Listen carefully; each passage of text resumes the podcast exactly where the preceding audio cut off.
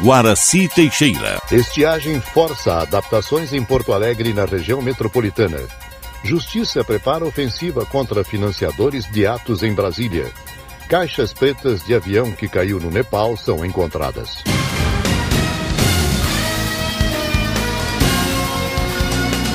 Estação da Notícia.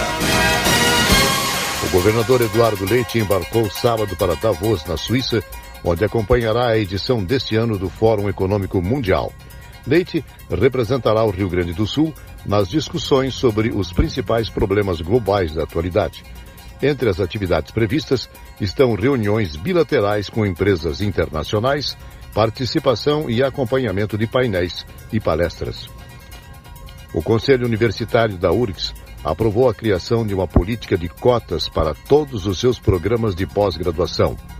A medida começa a valer já neste ano e contempla pessoas pretas, pardas, indígenas, quilombolas, pessoas com deficiência, travestis, transexuais, refugiados ou pessoas com visto humanitário, além de migrantes em condições de vulnerabilidade social.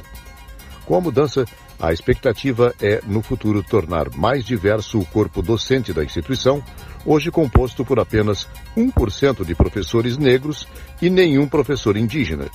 Falando em URGS, o vestibular da universidade que ocorreu neste final de semana registrou abstenção de 16,75% no primeiro dia das provas. Sábado foi o dia da redação, cujo tema foi o apagamento das mulheres na história.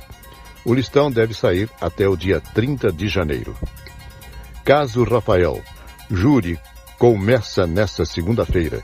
Repórter Rafael Ferri terá início nesta segunda-feira o julgamento de Alexandra Salete Dolgokenski, acusada de matar o filho Rafael Vinks em maio de 2020. O júri será realizado no Salão do Júri da Comarca de Planalto e presidido pela juíza Marilene Parisotto Campanha. Alexandra, que está presa, responde pelos crimes de homicídio qualificado, ocultação de cadáver, falsidade ideológica e fraude processual. Serão ouvidas em plenário 11 testemunhas entre as arroladas por acusação acusação e defesa. O pai de Rafael, que figura no processo como assistente de acusação, deverá permanecer incomunicável até o interrogatório da acusada. O julgamento será transmitido pelo canal do TJRS no YouTube. Com informações do Tribunal de Justiça do Rio Grande do Sul, Rafael Ferri. A estiagem que castiga a capital e seus arredores segue causando prejuízos. Em Gravataí, as captações aos agricultores locais estão suspensas de forma permanente desde o dia 24 de dezembro do ano passado. Para evitar o total desabastecimento, a Corsan começou a construir na última quinta-feira uma contenção de um metro de altura no Rio Grande e no Rio Gravataí. A medida deve garantir o bombeamento de água por pelo menos 50 dias. Em Porto Alegre, a situação também preocupa. A chuva da última quinta-feira fez o nível do Guaíba chegar a 72 centímetros na noite de sábado. Porém, na manhã de domingo, o nível voltou a cair para 52 centímetros. O normal para manutenção a pleno do abastecimento é 80 centímetros. Em Bagé, a Prefeitura decretou racionamento preventivo para evitar o desabastecimento durante o período da estiagem no Rio Grande do Sul.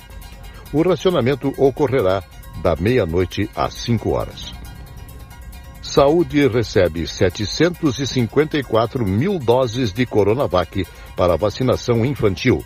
Repórter Sandra Fontela. O Ministério da Saúde recebeu 754 mil doses da Coronavac para reforçar a campanha de vacinação contra a Covid-19. Os imunizantes produzidos pelo Instituto Butantan foram enviados nesta quarta-feira e passam pela análise de controle de qualidade. A distribuição das doses será feita nos próximos dias para dar andamento, especialmente à vacinação de crianças de 3 a 11 anos de idade. Esse lote de Coronavac faz parte de um contrato aditivo firmado entre a Saúde e o Butantan. O Ministério informa que um novo aditivo deve ser assinado nos próximos dias para garantir a compra de 2 milhões e 600 mil doses de vacinas. Nesta quinta-feira, o Brasil registrou a maior queda na média móvel de mortes por Covid-19 desde a segunda quinzena de novembro do ano passado. Para manter essa tendência de queda, o Ministério da Saúde reitera a necessidade de que a população busque as doses de reforço nos postos de vacinação, inclusive para as crianças. A imunização garante proteção mais efetiva contra o coronavírus. O Ministério ainda lembra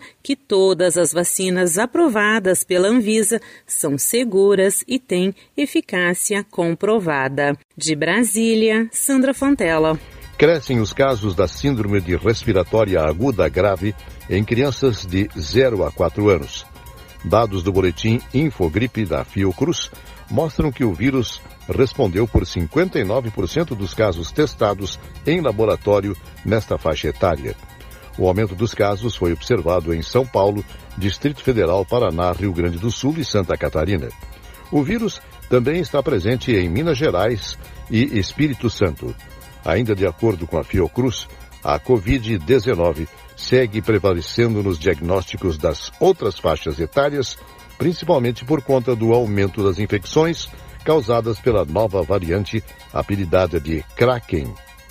Para os pesquisadores, faltam testes para detectar a mudança do perfil do vírus em circulação no país. Remédio contra a Covid chega às farmácias e custa mais de 4 mil reais. Repórter Alexandre Figueiredo. O Paxlovid, medicamento fabricado pela Pfizer para tratamento da Covid-19, está à venda nas farmácias do país. No entanto, o valor assusta. Em sites de drogarias e farmácias que vendem uma caixa com 30 comprimidos, o produto não é ofertado a menos de 4 mil reais. Médico-chefe do Serviço de Infectologia do Hospital de Clínicas de Porto Alegre, Eduardo Springs alerta para a importância de ter o medicamento acessível no Sistema Único de Saúde. O mais importante é que esse medicamento esteja ao acesso de todos, principalmente através do SUS. Isso seria uma garantia de equidade da população, que todas as pessoas de risco para complicações, para formas mais graves da Covid, pudessem receber essa medicação.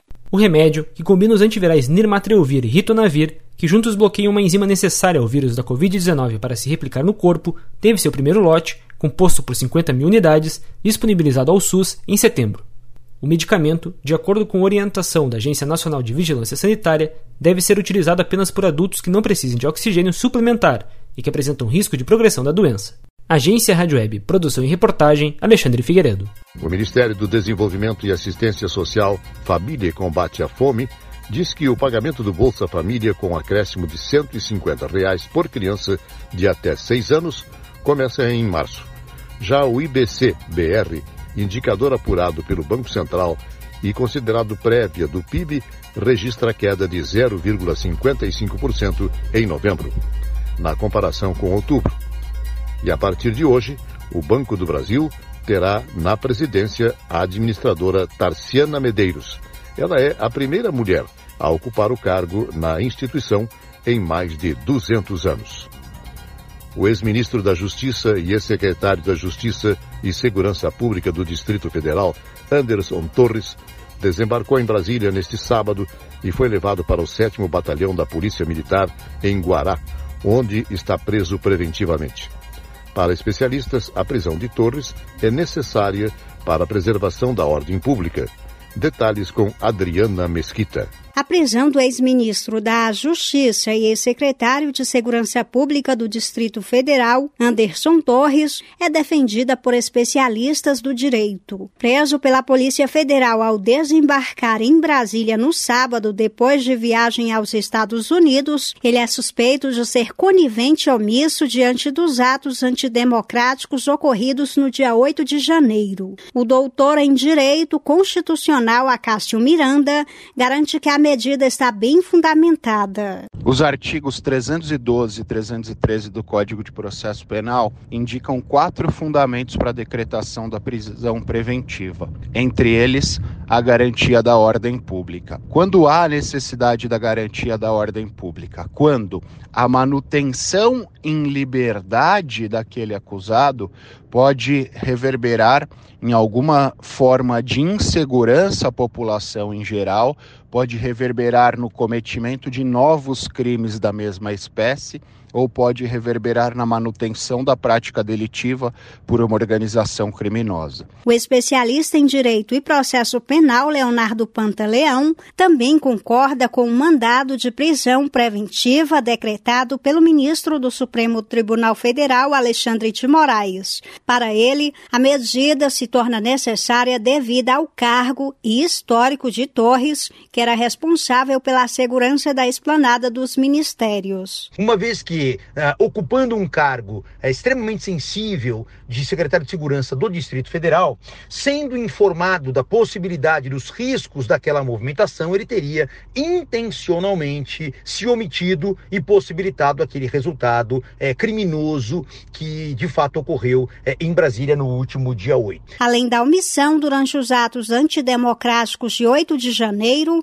a minuta encontrada pela PF na casa de Torres complica ainda mais a situação do ex-ministro. O documento sugere ao ex-presidente Jair Bolsonaro instaurar estado de defesa na sede do Tribunal Superior Eleitoral para reverter o resultado das eleições presidenciais. Ele nega ser o autor da minuta. Anderson Torres deve ficar preso no 4 Batalhão da Polícia Militar, na região administrativa do Guará, em Brasília, até nova decisão do STF. Agência Rádio Web, produção e reportagem Adriana Mesquita. A cela onde Anderson Torres está preso passou por uma vistoria da Vara de Execuções Penais do Distrito Federal nesta tarde. A vistoria verifica se a prisão está de acordo com o que determina a lei e se o preso segue sem acesso às regalias que lhe são vetadas. Justiça prepara ofensiva contra financiadores de atos em Brasília. Repórter Yuri Hudson. O Ministério Público Federal deve apresentar nesta semana uma série de pedidos de investigação e até de prisão em decorrência das invasões ocorridas em Brasília no dia 8 de janeiro. A promessa foi feita pelo Procurador-Geral da República, Augusto Aras, na semana passada, ao presidente do Congresso Nacional. Rodrigo Pacheco levou um trabalho da Advocacia do Senado pedindo representação contra pessoas que invadiram o Legislativo. Segundo Aras, o MP já tem uma comissão que está trabalhando no assunto e se dedicando a uma força-tarefa em busca dos responsáveis pelos atos de vandalismo. Identificação da autoria e da, da, e da materialidade dos fatos ilícitos cometidos, sejam aqueles meramente, dano, meramente danosos, mas mais que tudo, atos preparatórios, de qualquer sublevação do regime político, é, adotarmos providências imediatas. Nós temos um grupo formado ah, para que, é, entre segunda e terça-feira, tenhamos, diante dos elementos coligidos pela Casa do Senado, mover logo a ação penal, juntamente com as ações cautelares, ou somente as cautelares, ou o inquérito com as cautelares. O ministro da Justiça Flávio Dino também informou que a Polícia Federal deve realizar novas operações mirando invasores, pessoas que estimularam a invasão e financiadores dos atos. Nós temos essas pessoas presas, é, aproximadamente 1.200 pessoas presas. Há mandados de prisão, mandados de prisão já expedidos que serão cumpridos nos próximos dias. O que nós podemos afirmar é que nós ainda temos, infelizmente, centenas de pessoas que indiretamente participaram desses atos. O presidente do Senado também pediu que haja uma responsabilização financeira dos invasores identificados depredando o bem público. Câmara e Senado estimam um prejuízo superior a 8 milhões de reais com os danos.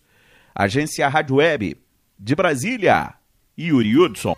Hoje à tarde, em Porto Alegre, um evento público em defesa da democracia foi realizado no átrio do Palácio da Justiça, na Praça da Matriz. Participaram representantes dos três poderes estaduais, dos tribunais regionais, de órgãos autônomos e de entidades de sociedade civil. O ato foi promovido pela Associação dos Juízes do Rio Grande do Sul. Justiça torna réus autores de ameaça de bomba em Brasília. Repórter Igor Pereira. A Justiça do Distrito Federal tornou réus três homens acusados de tentar explodir um caminhão com querosene próximo ao aeroporto de Brasília na véspera do Natal. Eles são os bolsonaristas Alain Diego dos Santos, Wellington Macedo de Souza e George Washington de Oliveira. Eles são acusados do crime de explosão, quando há perigo à vida ou patrimônio por arremesso ou instalação de material explosivo. O objetivo do crime seria provocar um estado de sítio no país pouco antes da posse do presidente Lula. Essa medida é decretada pelo presidente da República e restringe temporariamente alguns direitos garantidos pela Constituição. Os réus ainda poderão responder por crime de terrorismo na Justiça Federal. Agência Rádio Web com informações de Brasília, Igor Pereira. O ex-presidente Jair Bolsonaro será investigado no inquérito dos atos terroristas em Brasília. A decisão foi tomada pelo Supremo Tribunal Federal, que acatou o pedido da Procuradoria-Geral da República e Bolsonaro é suspeito de incitação pública à prática de crime ao questionar o resultado das eleições em vídeo postado nas redes sociais dois dias após a destruição causada por golpistas. A publicação foi apagada, mas a PGR solicitou sua preservação à empresa Meta, proprietária do Facebook.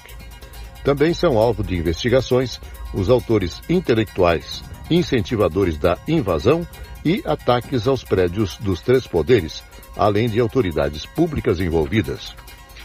Justiça do Rio de Janeiro concede liberdade condicional ao goleiro Bruno. Alexandre Figueiredo. O Tribunal de Justiça do Rio de Janeiro concedeu liberdade condicional ao ex-goleiro Bruno Fernandes, condenado pela morte da modelo Elisa Samúdio em 2010. A decisão foi assinada pela juíza Ana Paula Abreu Filgueiras, da Vara de Execuções Penais, na última quinta-feira, dia 12. Com a nova condição, o ex-goleiro do Flamengo fica obrigado apenas a se apresentar trimestralmente à Justiça em uma unidade da Secretaria de Administração Penitenciária do Rio para manter atualizados seu endereço e suas atividades. De acordo com o documento assinado pela juíza, Bruno vem cumprindo todas as determinações da prisão domiciliar desde 2019 e, por isso, não existe impedimento para a concessão da liberdade condicional. A defesa de Bruno havia entrado com o pedido em abril do ano passado. Desde 2019, o ex-goleiro cumpria pena em regime semiaberto domiciliar. Bruno Fernandes foi condenado a mais de 20 anos de prisão por participação na morte de Elisa Samúdio. O corpo da modelo jamais foi encontrado. Agência Rádio Web, produção e reportagem, Alexandre Figueiredo. Morreu nesta segunda-feira, aos 95 anos, a atriz Gina Lollobrigida, ícone do cinema italiano e símbolo sexual. A informação foi confirmada pela advogada da artista Giulia Titani. Entre seus filmes mais conhecidos estão O Corcunda de Notre Dame, em 1956, e Quando Setembro Vier, de 1961. Em 2018, ela entrou para a calçada da fama de Hollywood. De acordo com o jornal Corriere della Sera, Gina estava internada em um hospital em Roma e já a música brasileira perdeu aos 78 anos o músico e compositor Carlos Cola, no Rio de Janeiro. Ele não resistiu após sofrer uma parada respiratória dias depois de ter passado por uma cirurgia por conta de dois aneurismas. Cola foi responsável pelas canções como Falando Sério, que ficou conhecida na voz de Roberto Carlos, e Sonho por Sonho, eternizada por José Augusto e pela dupla Leandro e Leonardo. Polícia mata primo de fundadora do movimento Black Lives Matter. Repórter Valéria Rodrigues. O professor americano Ken Anderson, de 31 anos, morreu após levar choques da polícia de Los Angeles, nos Estados Unidos, no dia 3 de janeiro. A informação foi divulgada por sua prima, Patrice Cullers, cofundadora do movimento Black Lives Matter. Vidas negras importam em uma rede social. Após a publicação, a polícia americana divulgou o vídeo gravado por câmeras acopladas aos uniformes dos policiais. Segundo a corporação, o caso envolve uma colisão de trânsito em que Anderson seria responsável. Após ser abordado, ele sentou na calçada e conversou com o oficial, mas teria tentado fugir quando outros policiais chegaram ao local. Além da força física para contê-lo, os policiais utilizaram uma arma de eletrochoque enquanto a vítima gritava que estavam tentando matá-lo, como fizeram com George Floyd. Anderson foi levado para o hospital, sofreu uma parada cardíaca e morreu quatro horas depois. A divisão da corporação investiga o caso. O movimento Vidas Negras Importam denuncia a violência e o racismo da polícia desde 2013, quando Floyd foi assassinado. Agência Rádio Web, com informações internacionais, Valéria Rodrigues. O governo do Peru decretou estado de emergência na capital, Lima, devido aos protestos contra a presidente Dina Boluarte, que causaram pelo menos 42 mortes nas últimas semanas. A medida que entrou em vigor neste domingo valerá por 30 dias e autoriza o Exército a intervir para manter a ordem. Os manifestantes exigem novas eleições gerais este ano e a destituição de Boluarte caixas pretas de avião que caiu no Nepal são encontradas. Direto da Rádio França Internacional, Daniela Franco. As autoridades nepalesas indicaram que as caixas pretas do avião da companhia Yeti Airlines, que caiu no domingo no Nepal, foram encontradas. O material vai ajudar os investigadores a determinar as causas do acidente. No entanto, a esperança de encontrar sobreviventes é zero. Um dia de luto nacional foi decretado em homenagem às 72 vítimas do acidente. Os serviços de resgate continuam as buscas por corpos. Até o momento, os restos mortais de 68 vítimas foram encontrados e 63 foram levados para a identificação. Rádio França Internacional em parceria com a agência Rádio Web.